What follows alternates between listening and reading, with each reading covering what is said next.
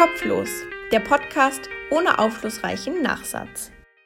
In der Weihnachtsbäckerei, hey, hey, gibt es so manche Leckerei, hey, hey, zwischen Mehl und Milch macht mancher Knich eine riesengroße Schweinerei, hey, hey. Ich bin schon wieder richtig im Mut. Ich bin so im Weihnachtsmut. Ich weiß, ich habe letztes Mal schon äh, anklingen lassen, dass ich ein kleiner Weihnachtsfan bin. Bin ich auch. Ich sage es mal so, es wurde mir praktisch über Generationen hinweg in die Wiege gelegt, denn es kann nun mal kein Zufall sein, dass mein Opa Josef heißt und meine Oma Maria. Und meine Tante hat sogar, deren Vorname fängt sogar mit J an. Es ist nicht Jesus, es ist auch nicht Jesina, es ist aber verdammt nah dran. Es ist immerhin ein J. Also von daher würde ich mal sagen, die Weihnachtsgeschichte fließt im Prinzip in meinem Blut es ist der Wahnsinn. Und ich merke es doch schon wieder. Ich bin, ich bin richtig ready. Ich habe auch heute, äh, damit wir ein bisschen Ambiente haben, es weihnachtlich gemacht. Ich sitze hier mit einem Tee. Bitteschön, hier war der Tee auf der Glasplatte. Äh, mit einem Weihnachtstee selbstverständlich. Ich habe äh, meine Weihnachtsgelande angemacht. Ich bin wahrscheinlich der einzige Mensch, der in einem WG-Zimmer wohnt, also der in einer WG wohnt und dieses WG-Zimmer geschmückt hat. Aber habe ich. Ähm, mein Rentier leuchtet neben meinem Schreibtisch. Die erste und zweite Kerze ist an. Es ist, es ist ein Fest. Es ist ein pures Fest. Im wahrsten Sinne des Wortes, denn bald ist Weihnachten. Es ist schön, dass ich jetzt den ersten schon wieder auf den Sack gegangen bin. Herzlich willkommen damit äh, zu einer neuen Folge Kopflos. Ich freue mich. Ich bin aufgeregt. Ich habe, ähm, ja, ich würde gerne sowas sagen wie, ich habe jede Menge dabei, ich habe alles Mögliche vorbereitet wie so ein Showmaster, ist aber kompletter Bullshit.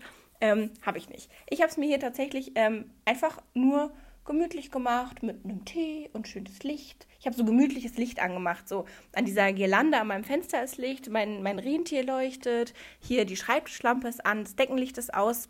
Ich habe es einfach, einfach so ein bisschen kuschelig gemacht.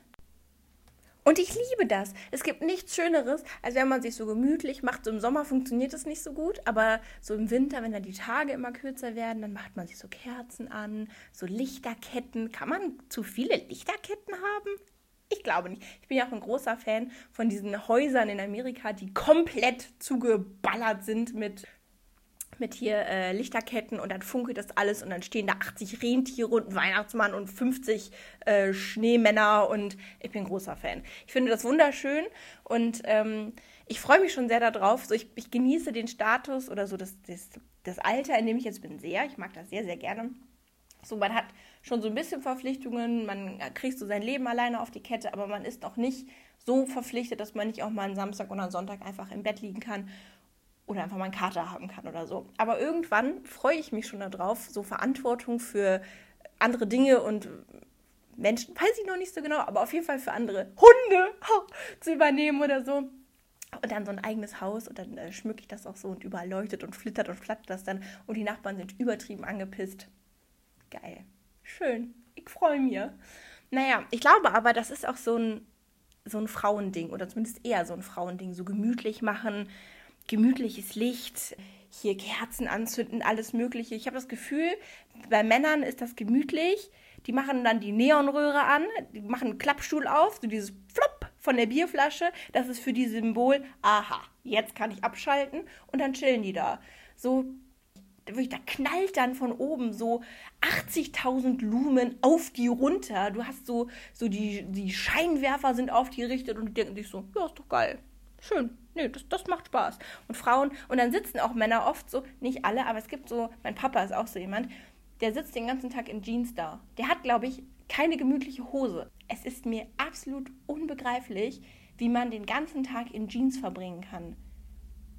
Weiß ich nicht. Das sind auch so Menschen, denen, denen ist einfach nichts mehr heilig. Das ist äh, schwierig. Ich finde es schwierig.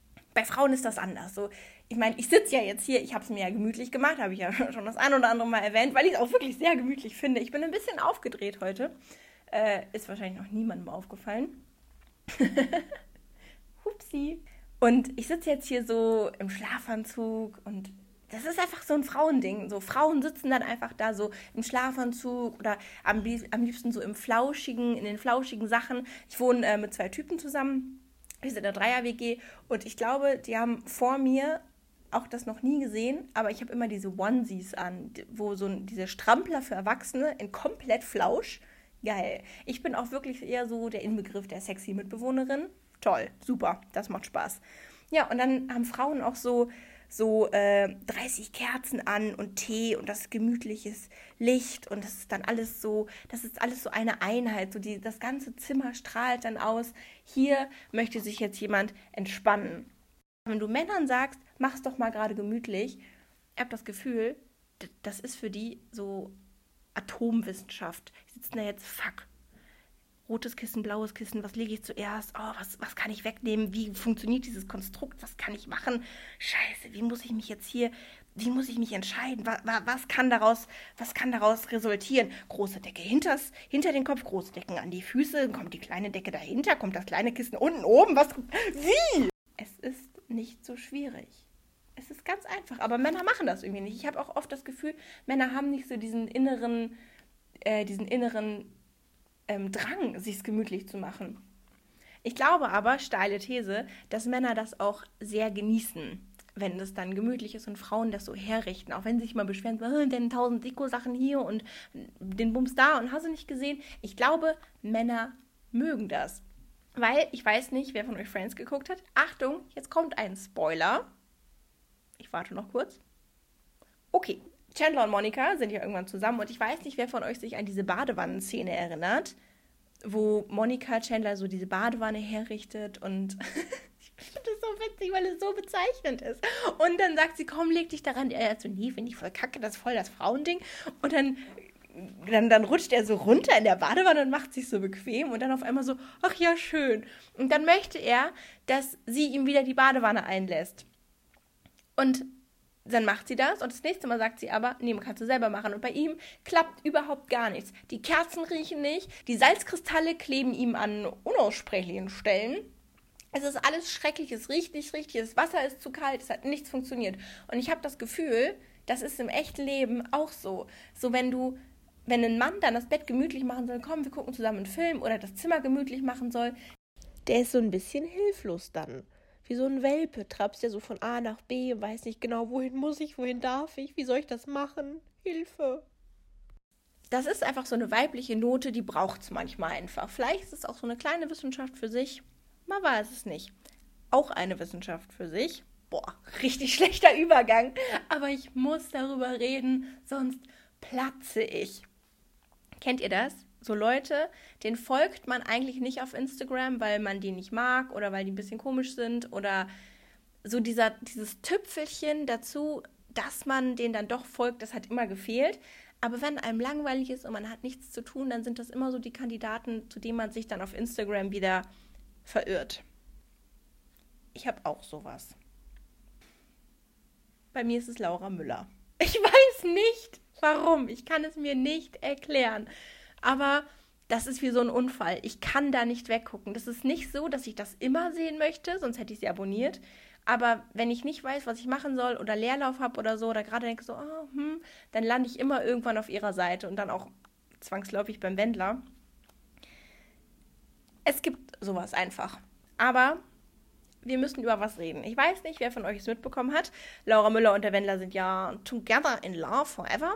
Und ähm, passend zur Weihnachtszeit hat sie ja einen Adventskalender von ihm bekommen. Aber nicht irgendeinen Schoko-Adventskalender. Nein, natürlich nicht. Auch keinen Adventskalender mit speziellen Bildern von ihm, die äh, schon durchs Internet gegeistert sind. Googles nicht, es ist sehr verstörend und es ist auch eine sehr merkwürdige Perspektive.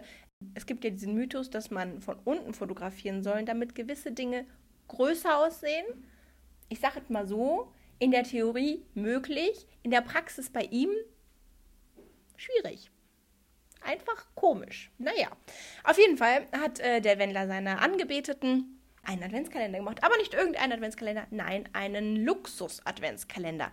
Was die Alde da auspackt, also Heidenei, das wirklich, ich stand da und dachte mir so, in einem Türchen war ein iPhone 12 drinne, in einem Türchen waren äh, Designerschuhe, danach waren nochmal Designerschuhe.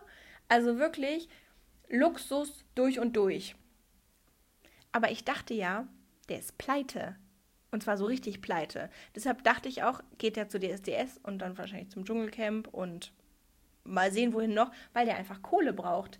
Und ich frage mich, hat er das wirklich gekauft?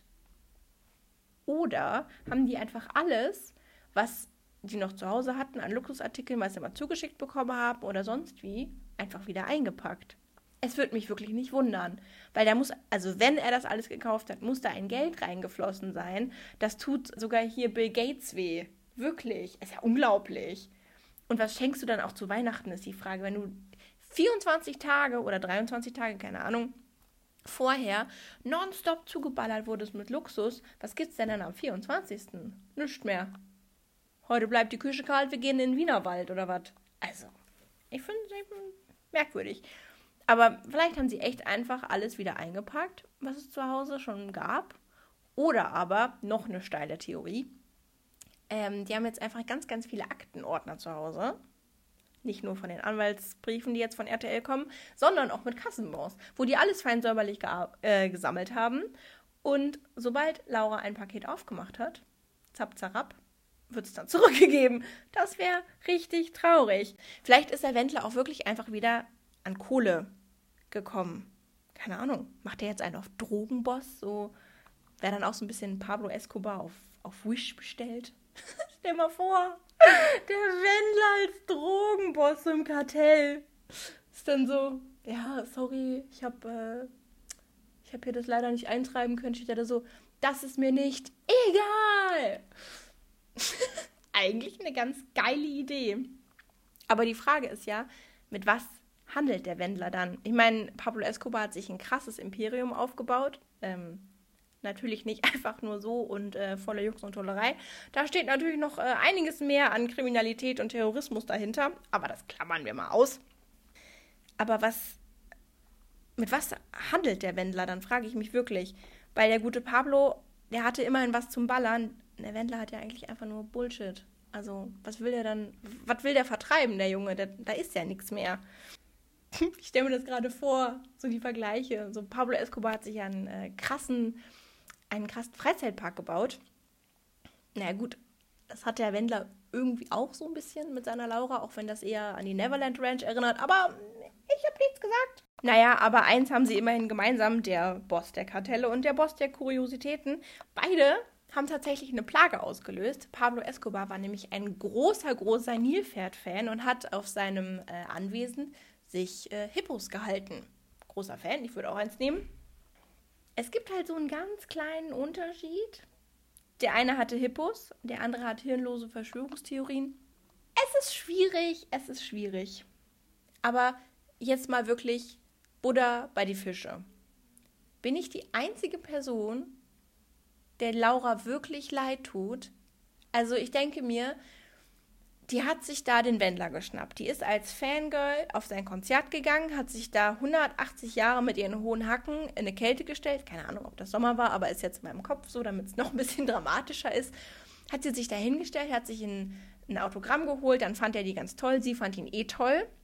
Und dann denkt die wirklich, Jackpot, das Nonplusultra. Der Wendler will sie, der Wendler steht zu ihr, der Wendler heiratet sie.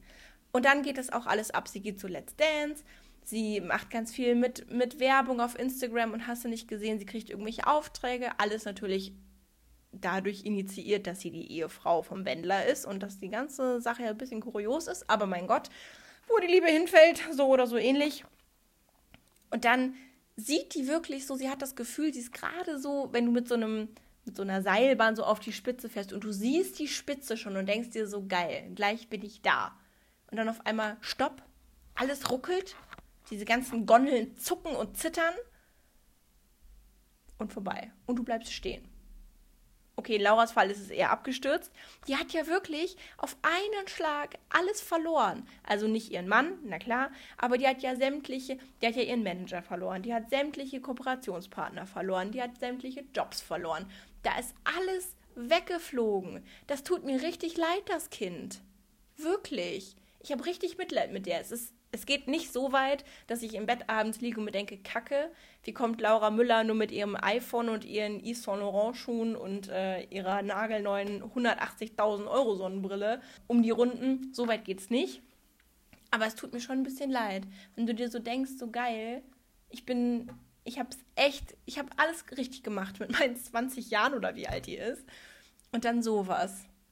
Aber eins muss man ihr wirklich lassen. Und das finde ich wirklich, da muss man echt den Hut vor ihr ziehen. So viele haben sich dann schon von dem Partner verabschiedet, wenn der durchgedreht ist. Und der Wendler ist ja wirklich ein bisschen durchgedreht mit seinem äh, mit seinen Verschwörungstheorien zu Corona-Leugnung, mit Amerika, was er da alles auf Telegram verbreitet. Die hält zudem.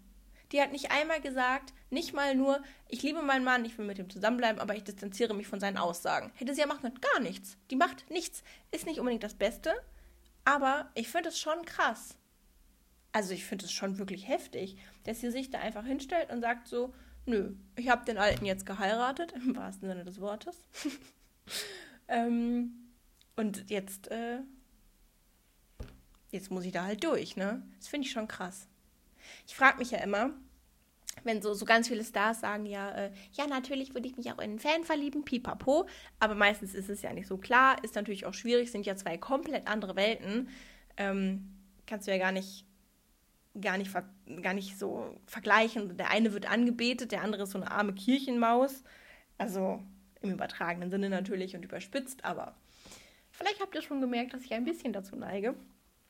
Aber da hat es ja tatsächlich geklappt und ich frage mich, ich meine, die lieben sich ja ganz doll und auf Instagram haben die auch ganz viele Herzchen, aber ist das wirklich Liebe oder ist das Anerkennung?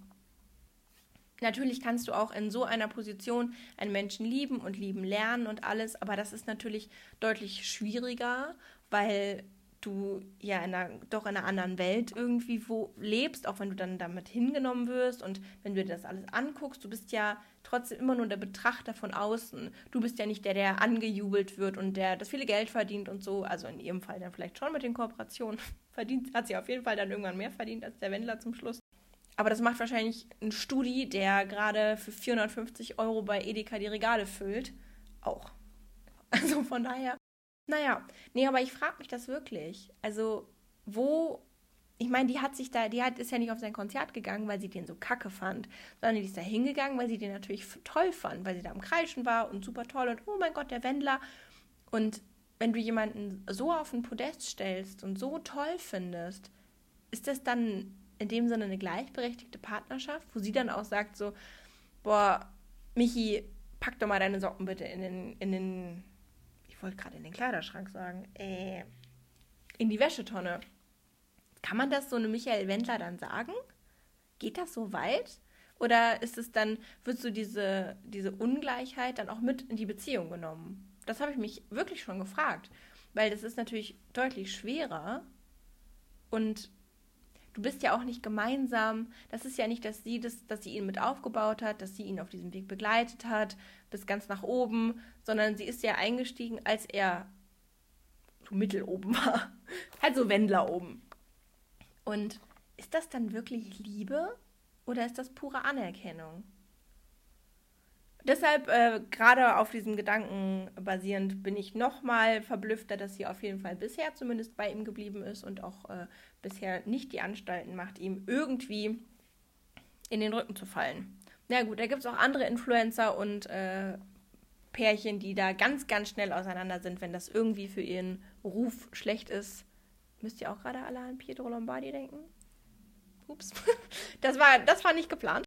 Naja gut, wie dem auch sei, anderes Thema, es hat sich äh, ausgewendelt. Ich sitze hier gerade äh, in meinem Zimmer und gucke mich so um und bin übrigens sehr, sehr stolz, weil ich es geschafft habe. Ich habe ein Bild von zu Hause mitgebracht und habe das an die Wand gebracht und es hängt gerade. Es war nämlich sehr tricky, weil an dem, an dem Bilderrahmen hinten waren, diese, waren zwei Löcher und die waren aber noch ein Stück unterhalb des Rahmens. Das heißt, es war äh, Expert-Level an Mathe und Architektur und alles Mögliche, was ich dafür anwenden musste. Und da ist mir mal wieder aufgefallen, ich weiß nicht, wer von euch das kennt. Aber ich habe mir das dann so aufgemalt mit dem ähm, Bleistift, wo das Bild hin sollte, habe das ausgemessen, alles möglich. Ich habe sogar so eine kleine Wasserwaage. Und dann bin ich zum Werkzeugkoffer gegangen, habe das aufgemacht. Und da lag er. Der Hammer. Dann habe ich ihn genommen und habe die Nägel reingeschlagen. Und ich weiß, mega spannende Story, aber jetzt kommt's. Kennt ihr das auch? Mit dem Hammer in der Hand sieht alles aus wie ein Nagel. Es ist wirklich so. So ein Hammer in der Hand, der verleitet mich so zu, zu Aktivitäten. So, da habe ich das Gefühl, so, ich, ich bin jetzt, ich werde gerade zu Bob der Baumeister. Ich war richtig im Mut. Ich hatte richtig Lust, noch sowas zu, zu werkeln und so aktiv zu sein und was zu bauen mit meinen Händen. Ich habe dann leider keinen Spaß. Ich habe mich dann so umgesehen und dachte so, worauf kann ich noch hämmern? So, so wie, wie kann ich diesen Hammer noch anwenden? Und dann habe ich, weil es nichts gab und ich jetzt auch nicht einfach wüst meine Einrichtung demolieren wollte, tatsächlich mich einfach hingestellt und mit dem Hammer auf meine Wand geklopft. Weil ich so voller Energie war und ich das irgendwie so verhämmern musste. Wirklich. Hätte ich so einen gelben äh, Bauarbeiterhut gehabt, ich hätte ein Haus gebaut. Wirklich. Ich war richtig im Mut. Aber es gibt noch einen anderen Gegenstand, der im Prinzip das Gleiche bei mir auslöst. Ist kein Spaß. Und zwar eine Grillzange. Grillzangen sind so krass. Kennt ihr das? Wenn man so eine Grillzange in der Hand hat, hat man auch immer das Bedürfnis, so, so zweimal zu klickern. Moment, ich hole mal kurz die Grillzange.